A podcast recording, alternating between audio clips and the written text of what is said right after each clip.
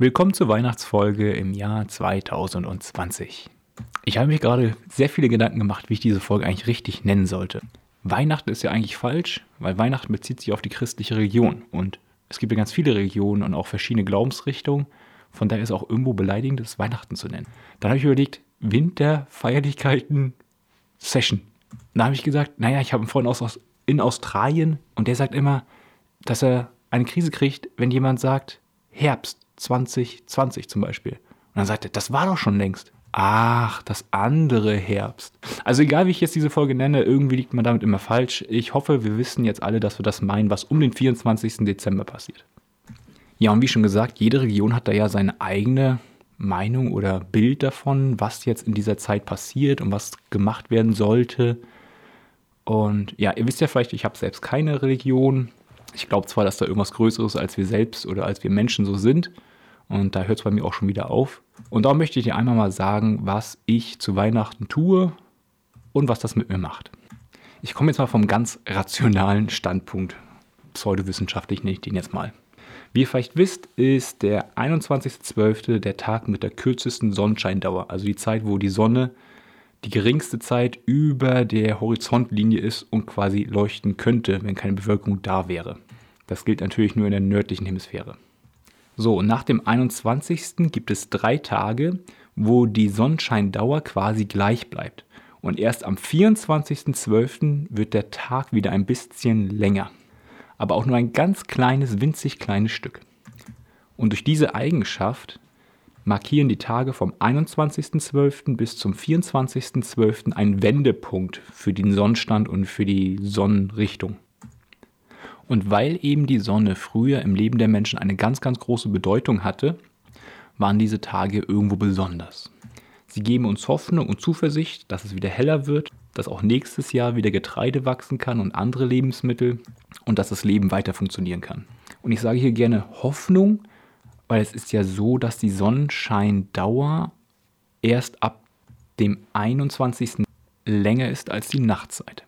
Also erst ab dem 21.03. betreten wir dann tatsächlich die Zeit, dass die Sonne länger scheint und ihre volle Energie hat. Und aus dem Grund finde ich diese Zeit, die wir jetzt gerade haben, auch die perfekte Zeit für einen Neuanfang. Und bevor jetzt etwas Neues entstehen kann, muss natürlich erstmal das Alte zu Ende sein. Das gilt sowohl gesellschaftlich als auch unternehmerisch, als auch persönlich und in diversen Dimensionen. Zum Beispiel gesellschaftlich bei einer Revolution. Erstmal müsste natürlich der alte König weg sein, bevor ein Präsident oder ein weiterer König äh, seine Funktion genauso übernehmen kann. Unternehmerisch müssten wir uns vielleicht von dem alten Geschäftsmodell erstmal verabschieden, also Abstand davon nehmen. Und erst dann kann das neue Modell ausgerollt werden, Leben mit Leben befüllt werden und realisiert werden. Und auch persönlich finde ich, musst du erst das letzte Jahr abschließen, damit das neue Jahr sich entfalten kann. Sonst nimmst Sonst nimmst du ja die alten Gedanken und die alten Gefühlswelten mit ins neue Jahr. Was dann aber wiederum bedeutet, dass das neue Jahr gar nicht fundamental neu ist, sondern irgendwie nur eine Variante des letzten Jahres. Daher finde ich, dass jetzt genau die richtige Zeit ist, um sich einmal Gedanken zu machen, was schleppen wir jetzt eigentlich unbewusst mit ins neue Jahr hinein? Also wo sind zum Beispiel unsere Gedanken noch in der Vergangenheit hängen geblieben oder unsere Gefühlswelten in der Vergangenheit hängen geblieben? Wo hast du vielleicht Selbstmitleid mit dir, weil du irgendwas nicht so gemacht hast, wie du es haben wolltest?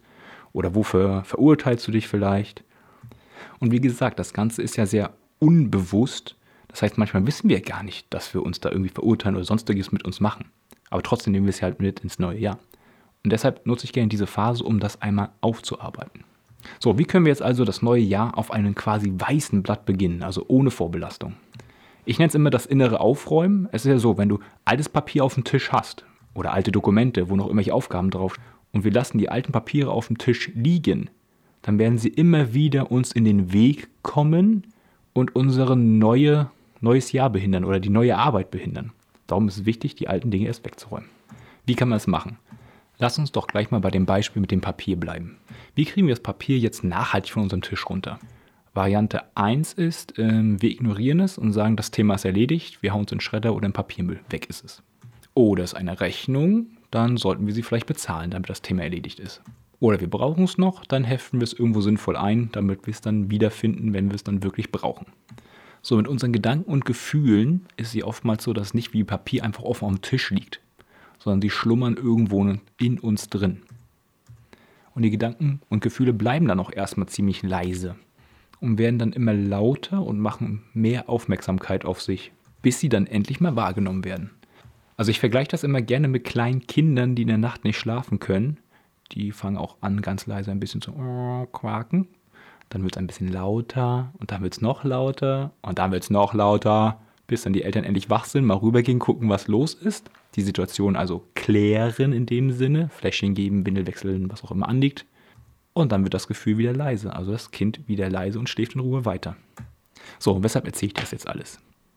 Ich würde mich freuen, wenn du dir in den nächsten Tagen Zeit nimmst, einmal die Ruhe gönnst und über all die Gefühle und Gedanken, die da irgendwo noch sein könnten, dir Gedanken machst. Also dir die Ruhe gibst, dass diese Gedanken mit ihrer Lautstärke, die sie gerade haben, also die Gefühle mit der Lautstärke, die sie gerade haben, von dir gehört werden können, bevor sie richtig laut werden. Denn wenn wir sie erstmal im leisen Zustand schon hören, können wir sie viel leichter behandeln oder lösen, als wenn sie erst laut sind und dann unser Leben vielleicht auch irgendwie blockieren im nächsten Jahr. Ich möchte mal ein ganz konkretes Beispiel machen. Also bei mir war es so, dass ich im März bis Mai diesen Jahres ziemlich viel rumgegammelt habe. Ähm, ich habe am Tag ungefähr 200 Gramm Schokolade gegessen, war auch immer sehr lecker. Und habe sozusagen zugenommen und nichts für meine Lebensaufgabe gemacht, die ich quasi in meinem Beruf umsetze. So, und die Konsequenz davon ist, die spüre ich jetzt noch, ähm, ja, das Übergewicht, Übergewicht und dass ich halt unternehmerisch nicht unbedingt dastehe, wo ich stehen könnte, wenn ich die Zeit sinnvoller investiert hätte. Und ich sage es mal so, für mich als relativ leistungsorientierter Mensch ist es äh, so, dass ich mit dieser Situation etwas schwerer umgehen kann. Und deshalb möchte ich die mal in Ruhe beleuchten. Und ich weiß ja, dass auch viele andere Menschen eine gewisse Leistungsorientierung haben, weil wir in Deutschland halt relativ leistungsorientiert sind im Verhältnis vielleicht zu anderen Ländern. Und darum habe ich jetzt dieses Beispiel mal rausgenommen. So, wie lösen wir das jetzt auf? Verstehen, vergeben und akzeptieren sind diese drei Schritte, die ich da immer gerne durchgehe. Akzeptanz. Wir können die Vergangenheit nicht ändern. Und selbst wenn wir unendlich viel Geld hätten, würden wir sie auch nicht ändern können. Das Einzige, was wir ändern können, sind eventuell die Konsequenzen aus dieser Vergangenheit, wenn wir Glück haben. Oder wir können ändern, wie wir mit der Konsequenz aus der Vergangenheit umgehen oder auch mit der Vergangenheit umgehen, indem wir unsere Gedanken und unsere Gefühle über diese Vergangenheit oder die Situation der Vergangenheit ändern. Also jetzt konkret für mein Beispiel, was ich gemacht habe oder gesagt habe, statt mich jetzt regelmäßig gedanklich auszupeitschen, wie schlecht ich doch war und wie wenig ich meine Ideale gelebt habe und damit dann noch mein Selbstwertgefühl weiter nachhaltig schaden würde, ist es vielleicht besser, mir zu vergeben und zu verzeihen und eine Entschuldigung anzunehmen, falls du nicht sowieso klar bist mit der Situation. So, wie kann ich das jetzt konkret machen? Also wenn es nicht ausreicht, mir zu sagen, ist schon in Ordnung so, das war in Ordnung, wie wir da gelebt haben, alles gut, dann ist es vielleicht besser, einen Brief zu schreiben an mich selbst. Weil dadurch, dass wir anfangen zu schreiben, gehen wir noch ein bisschen tiefer in dieses Thema hinein.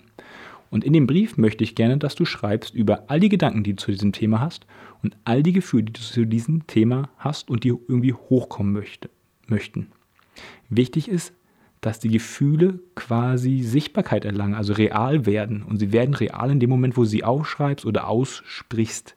Und erst dann ist unser Verstand in der Lage, mit dem Gefühl und mit den Gedanken, den du gerade, wie soll ich sagen, in die Realität gebracht hast, ähm, zu arbeiten. Es ist quasi dann alles sichtbar, was dich mit diesem Thema, was du auflösen willst, beschäftigt. Und während du so schreibst, kannst du diese Gedanken und Gefühle ja mal sortieren. Das passiert automatisch dadurch, dass du ja weiterschreibst. Und dann filtern wir ein bisschen, was ist denn davon jetzt ein legitimes Gefühl und was ist davon eher Nonsens und total übertrieben. Und die natürlich übertrieben sind, die kannst du dann gleich hinten rauswerfen aus deinem Gedankenkarussell, weil du hast jetzt erkannt, die sind übertrieben und falsch. Das funktioniert wirklich so. In dem Moment, wo der rationale Verstand sagt, ach, das ist ja Blödsinn, dann hört der Körper auf, diesen falschen Gedanken immer wieder zu bringen. Sehr spannend. Gut, und dann gibt es ja noch die Gefühle, die legitim sind, also die berechtigt sind, dass sie da sind.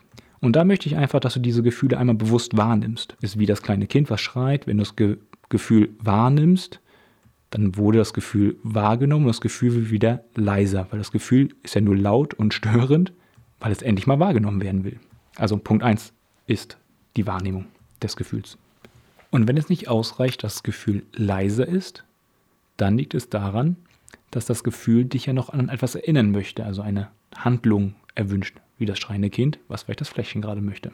Und beim Gefühl ist es dann oftmals so, dass das Gefühl gelöst werden möchte oder verstanden werden möchte. Ein greifbares Beispiel dafür ist, äh, du hast dich geschnitten und die Wunde muss jetzt erstmal heilen. Und das Gefühl möchte ich auch auf eine Wunde hinweisen, die erstmal geheilt werden muss.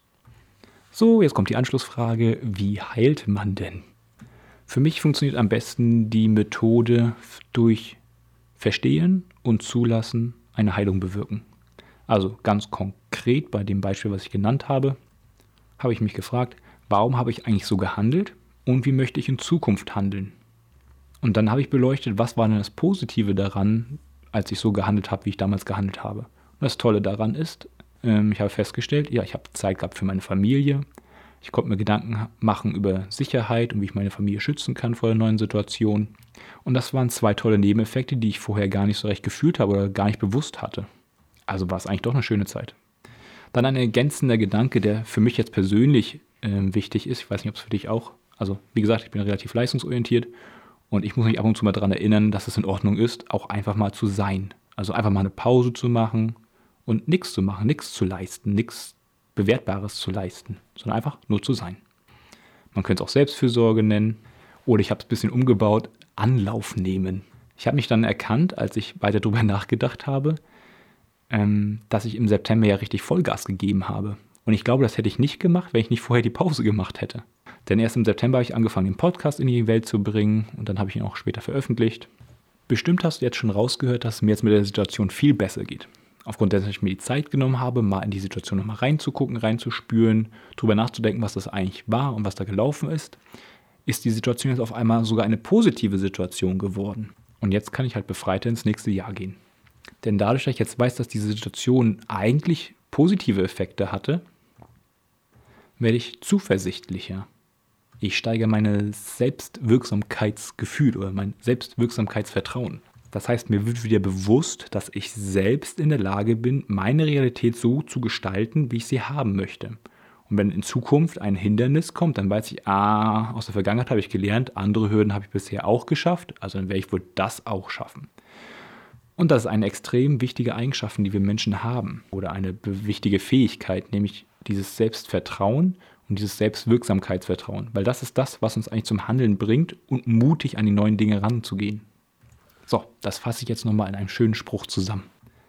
Wir machen aus dem Mist des letzten Jahres den Dünger für das nächste Jahr.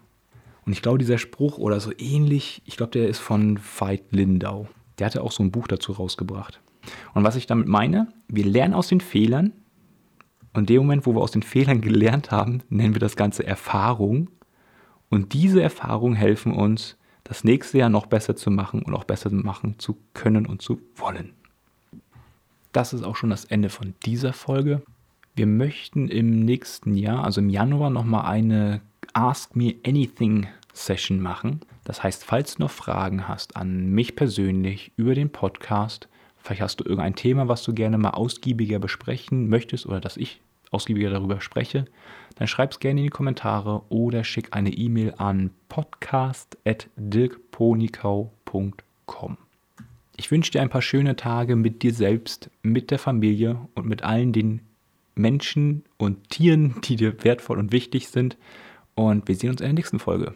Lebe dein Leben, dein Dirk.